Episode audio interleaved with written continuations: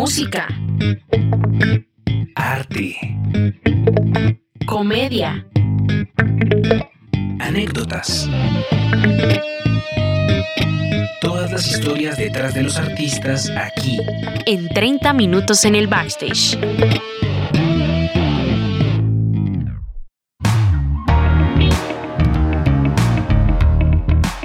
Bienvenidas y bienvenidos sean todos a este nuevo episodio de 30 minutos en el backstage. ¿Qué más Alejo? ¿Cómo estás? Hola Julián, muy bien, súper, súper contento y animado por el capítulo de hoy. Pero bueno, antes de, de, dar spoilers y de cosas, yo quiero saludar también a nuestros compañeros. Yo saludo a Lina, ¿cómo estás hoy? Hola Alejo, hola Julián y a todos los que nos escuchan en esta oportunidad de 30 minutos en el backstage. Bienvenidos porque hoy tenemos un súper invitado. Así es. Y la otra persona, antes de llegar al invitado que está con nosotros, es Jacobo Martínez. ¿Qué más, Jacob? ¿Cómo estás? Eh, hola Alejo, hola Lina, hola Julián, ¿cómo están? Yo bien, como siempre, otro episodio nuevo, nuevos temores, más nervioso que siempre, pero contento, siempre emocionado porque siempre se hace una charla bien interesante. Y la charla interesante del día de hoy, de la oportunidad de hoy, eh, es que tenemos un invitado muy especial. Él es músico, compositor, productor, maestro y bueno, muchísimas cosas más, pero dejemos que él sea el que se presente. Hola y bienvenido Diego a Morocho. Bueno, muchísimas gracias por la invitación. Un saludo muy grande a todos. Saludos Julián, saludo Alejo, saludo a Lina, Jacobo. Qué placer. Muchas gracias por la invitación. Eh, pues nada, ¿qué les puedo empezar a contar? Les cuento un poquito de, de mi carrera. Cuéntanos quién es Diego Amorocho. Bueno, pues yo soy, como tú decías, músico, compositor, productor, un apasionado del audio también. Por otro lado, me gusta muchísimo, de verdad, la producción también es una de las pasiones grandísimas. De hecho, aquí ustedes dos son fieles testigos de, pues bueno, de lo que me gusta la producción. Eh, pues nada, me, me, me, dedico muchísimo a hacer música. Realmente esa es la pasión grande que yo tengo. Me gusta muchísimo trabajar con artistas. Eh, me encanta también la música para cine. Es una de mis grandes, grandes pasiones, la música para audiovisual en general, la música para medios, para televisión, para videojuegos también es algo que me interesa mucho. Y pues bueno, también me he dedicado un poco a la parte artística, también tuve una banda. En una época también me dediqué un poco al rock. Tuve mi banda que se llamaba Vietato de, en el año 2000, entre el 2000 y finales del 2008 también sacamos un par de trabajos. Y pues bueno, por ahí va, por ahí va mi carrera. Bueno, Diego, eh, cuéntanos un poco acerca de tu formación, pues de la educación, todo lo que te, lo que has estudiado para estar aquí, para formar, digamos, todo tu profesionalismo en la música y demás. Bueno, Lina, yo comencé en la Universidad Javeriana, pero digamos que al comienzo lo que yo empecé curiosamente fue administración de empresas. Soy de esos eh, pocos renegados que querían estudiar música y al principio no los dejaban mucho. Entonces venía esa rebeldía de querer estudiar música, pero bueno, tocaba estudiar otra carrera que de plata, entre comillas. Entonces empecé con administración de empresas, me aburrí y en tercer semestre, cuarto semestre, escondidas de mi papá, me presenté a la carrera de música y sin saber mucho, sin saber nada, preguntándole a amigos cómo pasaba ahí a ese lado, pasé a la carrera de música con énfasis en ingeniería de sonido que me gustaba muchísimo. O sea, en esa época estaba como súper en boga que la ingeniería de sonido, que llegó a Colombia, que esto, que cómo es la cosa. Y eh, en 2002 pues me gradué y bueno, pues después también seguí como con la idea de seguir estudiando y me picó el bichito de seguir estudiando y terminé luego estudiando una maestría en producción musical. O sea, yo soy maestro en música de la Universidad Javeriana con un énfasis que teníamos en esa época de composición y producción y luego la producción pues siempre me ha llamado la atención y terminé haciendo una maestría en producción musical en Berkeley College, en Valencia, en Europa. Ok, Master. Antes de, tocar esos temas de Berkeley y demás, eso vamos para allá, pero más adelantico. Maestro, yo tengo una pregunta. Eh, ¿Cuáles fueron esos primeros referentes musicales que a usted lo motivaron pues a, a, tomar la música como, como una opción pues de vida? O sea, como que ese gusto de dónde sale, esos, esas primeras canciones o artistas, ¿cuáles fueron? Bueno, pues ya ahí viene como de la familia y de la infancia, ¿no? Yo creo que la infancia le tatúa a uno todo lo que uno tiene que hacer o el camino se lo, se lo escribe.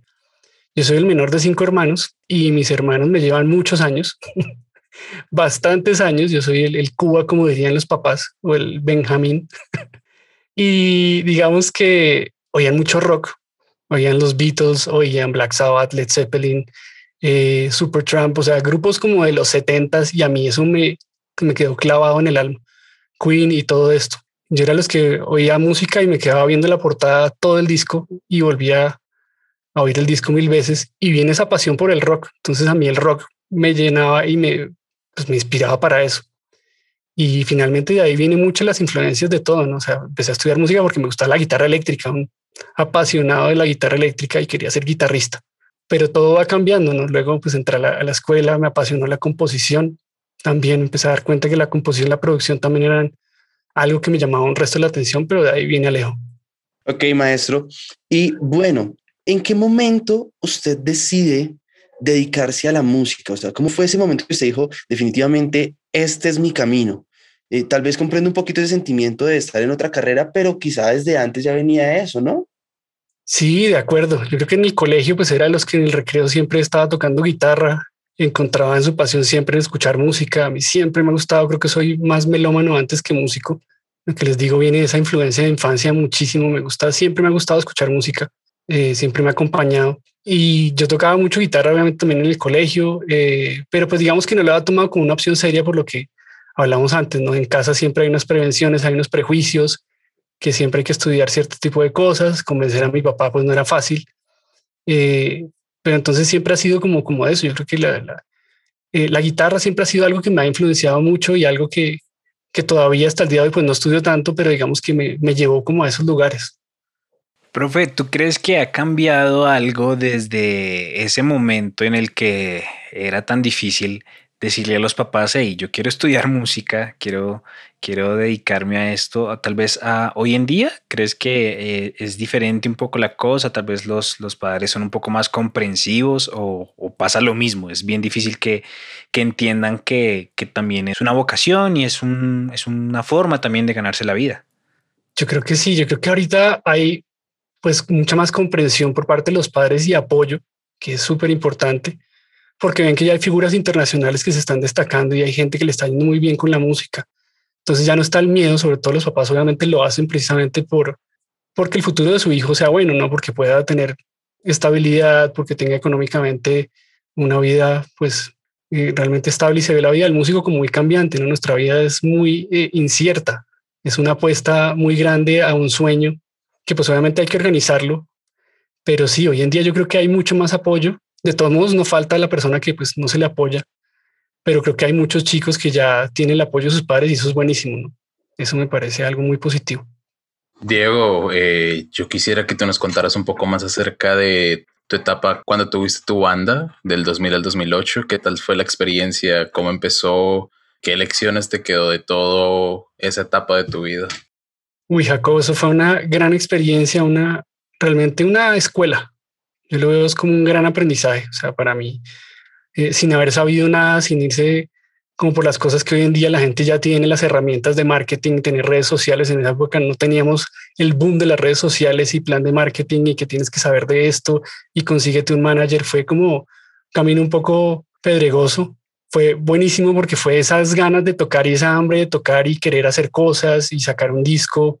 Y obviamente habiendo estudiado pues eh, música con énfasis en, composición y producción, pues me hice cargo de la producción de los discos, eh, pues fue parte de, mi tesis de grado, de hecho, el proyecto. Entonces, pues fue con mucho cariño porque yo aprendí muchísimo con esa banda. Eh, pues hice, obviamente me puse todos los sombreros, fui cantante, compositor también de algunas canciones, eh, productor, pagaba los ensayos, recogía a todo el mundo, eh, me he dicho, todero. y conocí mucha gente, conocí mucha gente, mucha gente me conoció gracias a la banda, la banda alcanzó a tener un punto interesante. Lógicamente, pues no teníamos como mucha guía, fuimos nosotros aprendiendo como a los golpes, pero definitivamente algo que me ha servido hasta el día de hoy. Eso ha sido muy, muy gratificante.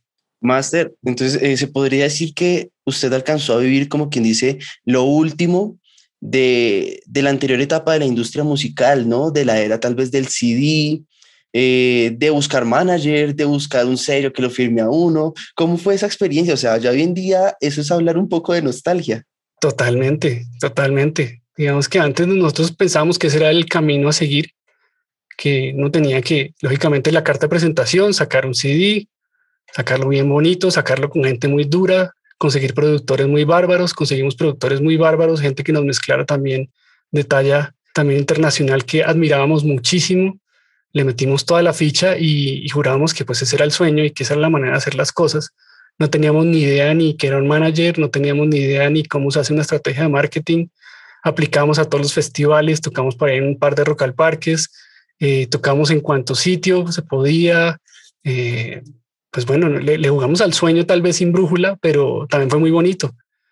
fue muy chévere como entender que, que era una época para hacer ese tipo de cosas. Claro, todo cambia y todo, todo se, se, va manejando. Incluso ahorita todo se replantea, pero sí, eso era como la idea era como eso es lo que pensábamos que nos iba a funcionar y teníamos igual de hecho una cosa muy, muy positiva era que teníamos una jefe de prensa muy, muy bacana y nos ayudó también a darnos a conocer. Entonces fuimos aprendiendo que también los canales de comunicación y los contactos son clave a la hora de tener una banda. Eh, Diego, de pronto si nos puedes contar un poco acerca de esas experiencias que tuviste en las presentaciones que hicieron con, con esta banda, eh, ¿cuál fue como esa experiencia que te quedó como recuerdo buena, positiva y una mala que tú digas no? bueno, hay muchas. Hay muchas de todas. Ah, eh, digamos que una que me acuerda así muy bonita es un lanzamiento que hicimos eh, en el Teatro Jorge Eliezer Gaitán para nuestro lanzamiento de, del primer eh, trabajo que tuvimos, del primer EP que se llamó Más Palabras. Fue muy bonito, fue muy emocionante, realmente emocionante porque pues no nos esperábamos como poder llenar un teatro, una banda nueva, independiente de rock eh, que, que, lo está haciendo todo pues como a su manera y como puede hacerlo.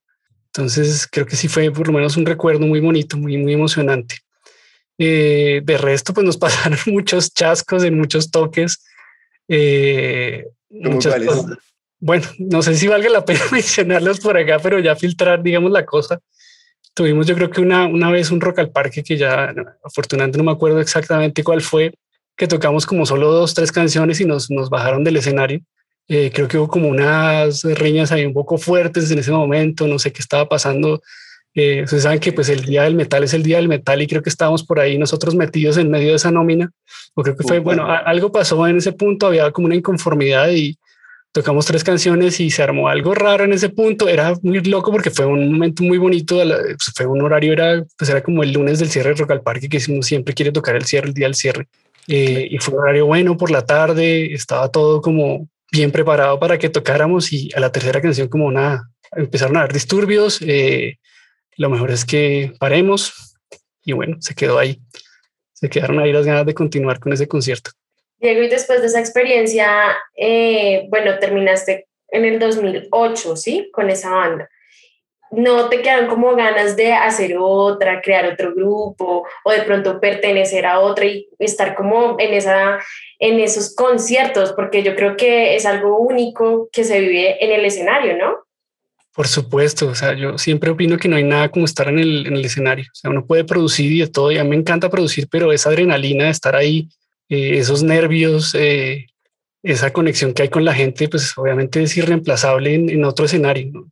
Entonces, sí, a mí siempre me ha quedado ganas de volver a, siempre lo hemos tratado de hacer, tratamos de hacer eh, coming backs, tratamos de volver con el grupo varias veces, hicimos, no, esta es la última vez que tocamos, 2009, última vez que tocamos, 2010, nos tratábamos de dar largas para ver si, si, si algo se armaba con el grupo.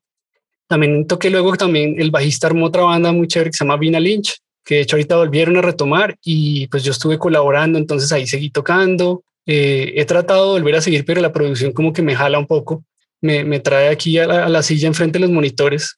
Eh, pero siempre he tenido como ese, siempre esta añoranza, ¿no? De tocar, de estar en el escenario, de, de nada, de estar en el público, de verdad. Para eso es lo que los gritos de la gente, las luces, las cámaras de humo. Es brutal. O sea, yo creo que no, esas sensaciones son muy especiales y son, no se pueden reemplazar mucho. Claro. O sea, que si te ponemos a elegir o conciertos en vivo, toques en vivo o cosas en estudio, la producción, eh, ¿cuál escogerías? Me la pones, me la pones fuerte. Pues digamos que desde, desde esa alma de niño músico que ha oído música y que siempre quiso estar con un escenario arriba, pues obviamente te digo que es estar en el escenario.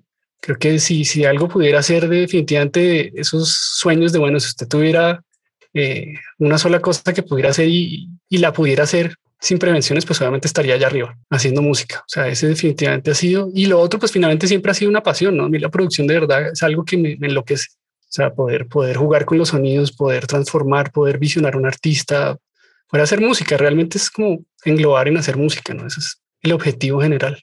Claro, y, y en algún momento pensaste o sentiste como, uy, tal vez por aquí no es el camino, eh, la cosa tal vez está muy difícil, no se gana tal vez bien, eh, hay mucha, no sé, corrupción, no sé, estoy nadando contra la marea en, en, medio de la industria musical. ¿Alguna vez pensaste en tirar la toalla? Yo creo que antes no, no lo pensaba tanto, ¿sabes? Antes, antes como que finalmente era la pasión, me, me, me enseguecía un poco como en ese sentido y no me importaba, o sea, realmente decía como, bueno, esto es lo mío y tengo que hacerle y, y buscaba opciones, pero pues digamos como que si lo pienso en cabeza fría, sí hay muchas cosas que uno empieza a pensar como en la industria, empezar a entender que las cosas se manejan muy distinto a la pasión que tiene uno, que pues hay una gran competencia de cosas. Sí me he desanimado con muchas cosas porque pues entiendo que, que pues es un camino muy fuerte, ¿no? O sea, digamos, si uno se la juega como artista, por lo menos poniéndolo desde la óptica del artista, pues es un, un riesgo brutal, ¿no? Es una, yo creo que es más que apostarle a la bolsa de valores, ¿no? O sea, uno, toda la plata que se gana en un disco y no sabe si va a tener retorno y contratar una cantidad de gente para grabar, eh, contratar luego gente para mover el disco, hacer videos, me dicho, se mete uno en una cantidad de cosas que si no está bien estructurado eso, más bien como que con los años me ayuda esa a sentar cabeza y entender que hay que hacer una empresa si uno quiere hacer de esto una, una profesión, sobre todo si es artista, no hay que realmente empezar a entender que hay que trabajar duro hay que organizarse, hay que hacer un plan de empresa. Todo lo que ustedes hoy en día pues ya saben que toca hacer, que seguramente en mi época era un poco más, eh, lo hacíamos más intuitivo, pero ahora ya hay como manual, ¿no? Ya hay como, para ser artista tienes que hacer todo este tipo de cosas. Entonces más que como que, que tirar la toalla ha sido como caer en cuenta de, de, que también es algo muy serio y que hay que seguir ciertas cosas para llegar al punto tal vez que, que en un punto por hacerlas de una manera como sin saber mucho no, no pudimos llegar. Bueno, ¿Y cómo fue entonces el tema de enrollarse con las producciones audiovisuales? Yo quiero eh, aquí hacer un paréntesis y es que, bueno, algunos dirán como que, ¿por qué sabemos tanto de, del profe Diego? Porque yo le digo máster o profe. Resulta que es que él es docente en la Escuela de Música de MAD, en la Casa de MAD, como ya hemos mencionado en anteriores capítulos. Y aquí hay algo bonito con, con el profe que nos sucedió y es que este proyecto que ustedes están escuchando surgió en una clase con él. Eh, fue un proyecto final de, pues, una clase de jingle writing, recuerdo, y es por eso que, que, yo todo el tiempo le digo como que maestro, profe, porque pues en otros capítulos yo normalmente llamo a todos por su nombre, pero pues, ajá, por, por el profe Diego tengo respeto increíble. Entonces por eso es que también conozco un, un poco de cosas sobre él, porque es lo que nos cuenta en clase. Y una de las cosas que nos contaba era acerca de sus trabajos en producciones audiovisuales. Entonces, pues yo quería, siempre quise preguntarle como que, ¿cómo fue el camino para llegar a producir, por ejemplo, eh, la canción del Gol Caracol, que yo sé que todo buen colombiano la ha escuchado y se la ha soñado en un mundial o en una Copa América? Bueno, pues es un tema, eh, digamos que yo trabajé también muchos años en, en un estudio eh, dedicado mucho a publicidad. Ahí fue donde arranqué toda mi carrera como productor, que agradezco muchísimo también pues en esa época también han cambiado mucho las cosas, digamos que las oportunidades se daban en estudios que hacían mucha música para publicidad. Hoy en día pues es una parte del negocio, pero hay un abanico mucho más grande de cosas para hacer. Entonces resulta que pues bueno, yo estuve también eh, trabajando con esa marca antes, eh, pues este jingle lo hizo realmente un señor que se llama Miguel de Narváez, un gran, gran músico y productor. Y pues digamos que en una época pues yo estuve también trabajando para la licitación de eso y tuve la oportunidad de poder trabajar ya más adelante de manera independiente en pues para esta marca que ya es como patrimonio en Colombia, pues de, del fútbol colombiano. Entonces pude hacer eh, realmente ese jingle y fue algo que pues hasta el día de hoy digamos que sigue manteniéndose esa versión que pude trabajar para ellos. Diego, bueno, pero además también has hecho eh, música para comerciales, novelas, cine. Eh, cuéntanos un poco acerca de esa experiencia, porque pues yo, por ejemplo, no sé si sea muy novelista, pero uno cuando ve novelas siente que la música es perfecta, o sea, encaja y como que además creo que es un apoyo fundamental para enganchar al televidente. Entonces, cuéntanos un poco acerca de esa experiencia. Sí, de acuerdo, de acuerdo. Digamos que esa también es una etapa que aprendí en ese estudio donde, donde les cuento, arranqué a trabajar también mucha música incidental. De ahí también empezó un gusto grandísimo por lo que decía Alejo, por la música para audiovisual. A mí también, digamos que desde la universidad era otra pasión grandísima la, la música para audiovisual. Teníamos una clase de música para cine, era una, una electiva y a mí me parecía brutal poder hacer eso. Poder hacer música para orquesta también me parecía como, wow, esto es algo, pero de verdad increíble, o sea, poder oír esto y la música que uno hace hecha en una orquesta y que funcione para la escena que está haciendo es como, en serio, o sea, esto está buenísimo y me gusta de hecho ver mucha música para cine por eso. Cómo es definitivamente que funciona eso, creo que Juli está muy sincronizado conmigo, eh, cómo conectan esas emociones tremendamente con la música que uno hace y wow, está funcionando en una escena y a la gente le está impactando lo que hago. Y, pues trabajé en varias, varias eh, novelas de esa época y empecé a entender también que hay varios lenguajes porque el lenguaje de novela es muy diferente al lenguaje de una serie documental, es diferente al lenguaje del cine, es diferente al lenguaje de los programas de televisión. Cada uno tiene una manera de contar, pues la novela obviamente depende de la novela, pero tiene ahí su cosa medio exagerada eh, por todos esos dramonones que se manejan en esas novelas. Tal, tal Rosa de Guadalupe. La maldita lisiada. Exacto, entonces, entonces viene ahí el golpe y viene la cosa pero es divertido. O sea, a mí, a mí cualquier, cualquier cosa que tenga que ver con música para imagen me parece eh, increíble poder hacer eso. O sea, me encanta, de verdad que es algo que me, me gozo también muchísimo. Diego, hay una pregunta, pues yo desconozco, pero digamos, ustedes en el caso de las personas que hacen la composición musical, deben como ver todas las escenas, conocer todo el, el libreto, bueno, lo que va a suceder, o sea, van a la par.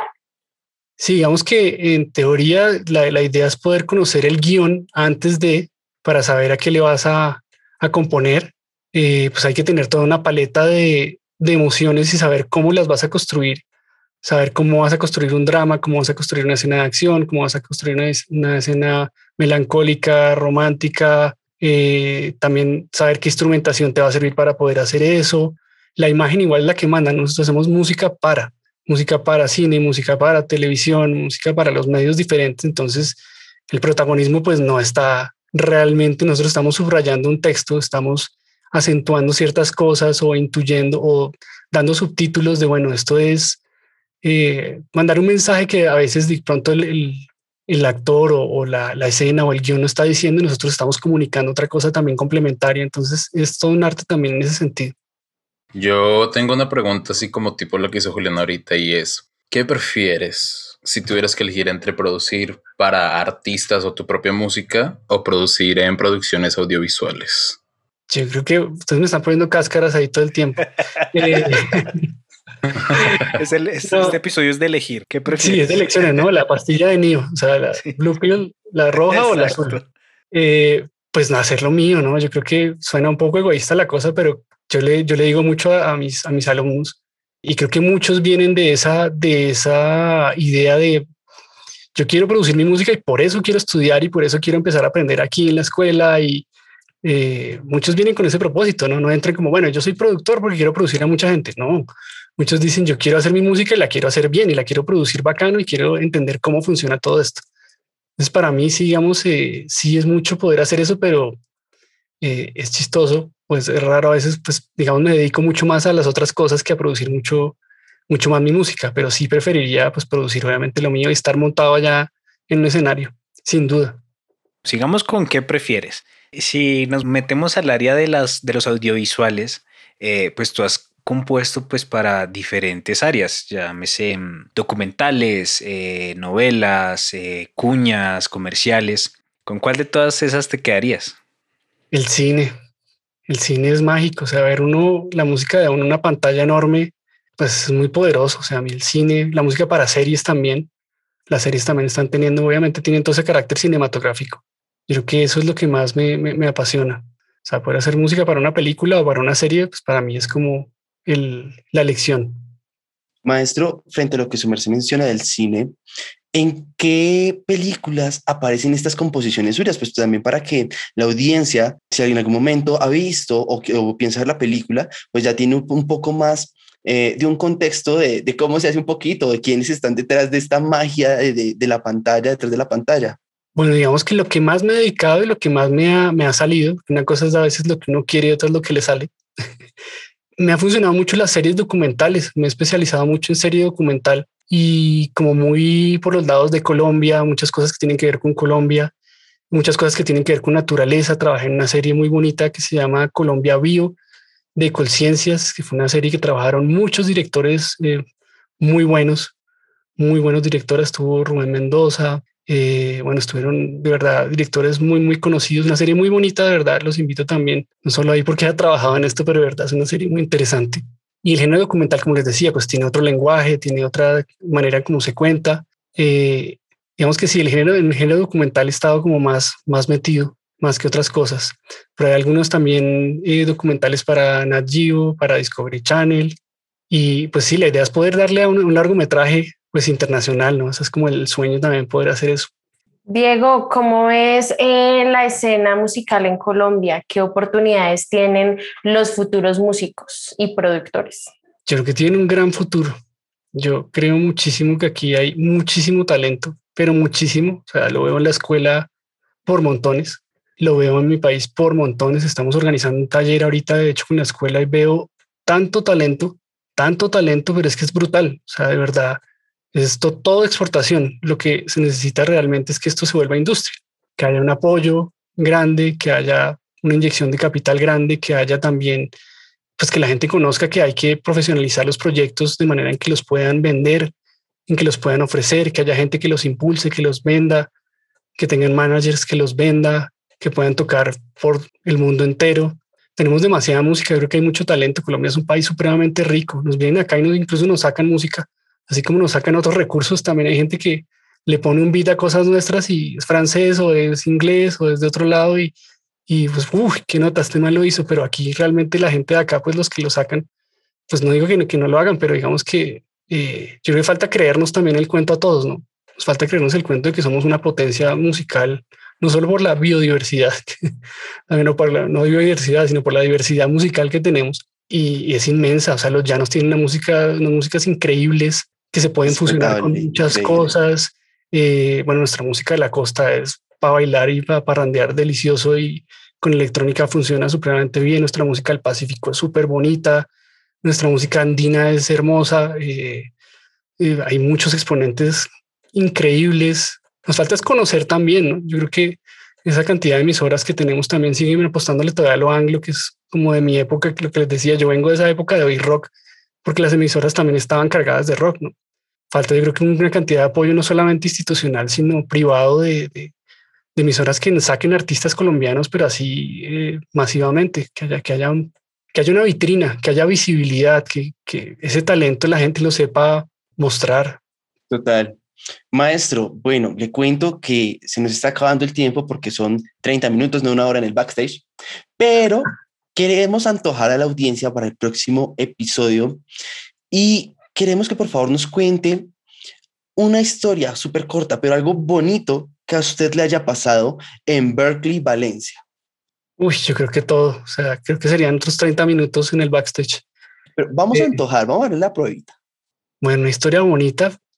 Haber logrado hacer algo que yo finalmente no pensé que fuera a hacer. Salí de mi zona de confort completamente de todo esto que estamos hablando, de haber hecho música para audiovisuales, de haber hecho producción musical netamente. Eh, pues yo allá mi, mi proyecto realmente fue un performance audiovisual. Entonces hacer música electrónica con audiovisuales fue demente y me, me cambió la perspectiva en realidad de, de la música, de todo, de todo. O sea, me cambió como la concepción de incluso de qué música quería hacer yo. Entonces creo que eso fue algo muy afortunado. Ok, bueno amigos, como ya lo escucharon, entonces nos vamos para un segundo episodio. Eso fue todo por este capítulo. No siendo más, los despido Alejo Quiroga. Recuerden que estuvieron con Julián Moreno, Lina María Cabrejo y Julián. Y recuerden seguirnos en redes sociales. Estamos como 30MIN en el backstage. Eh, antes de irnos, Por favor, Diego, recuérdanos cómo te encuentran a ti en redes sociales. Bueno, me encuentran en Instagram como arroba diego.amorocho. En Facebook estoy como Diego Amorocho Prados y en LinkedIn como Diego Amorocho. Pueden ahí encontrarme para lo que necesiten. Súper, entonces nada, alisten maletas porque nos vamos para Berkeley Valencia en el siguiente episodio.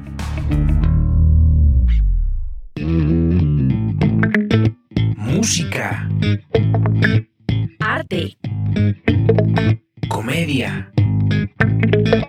Anécdotas.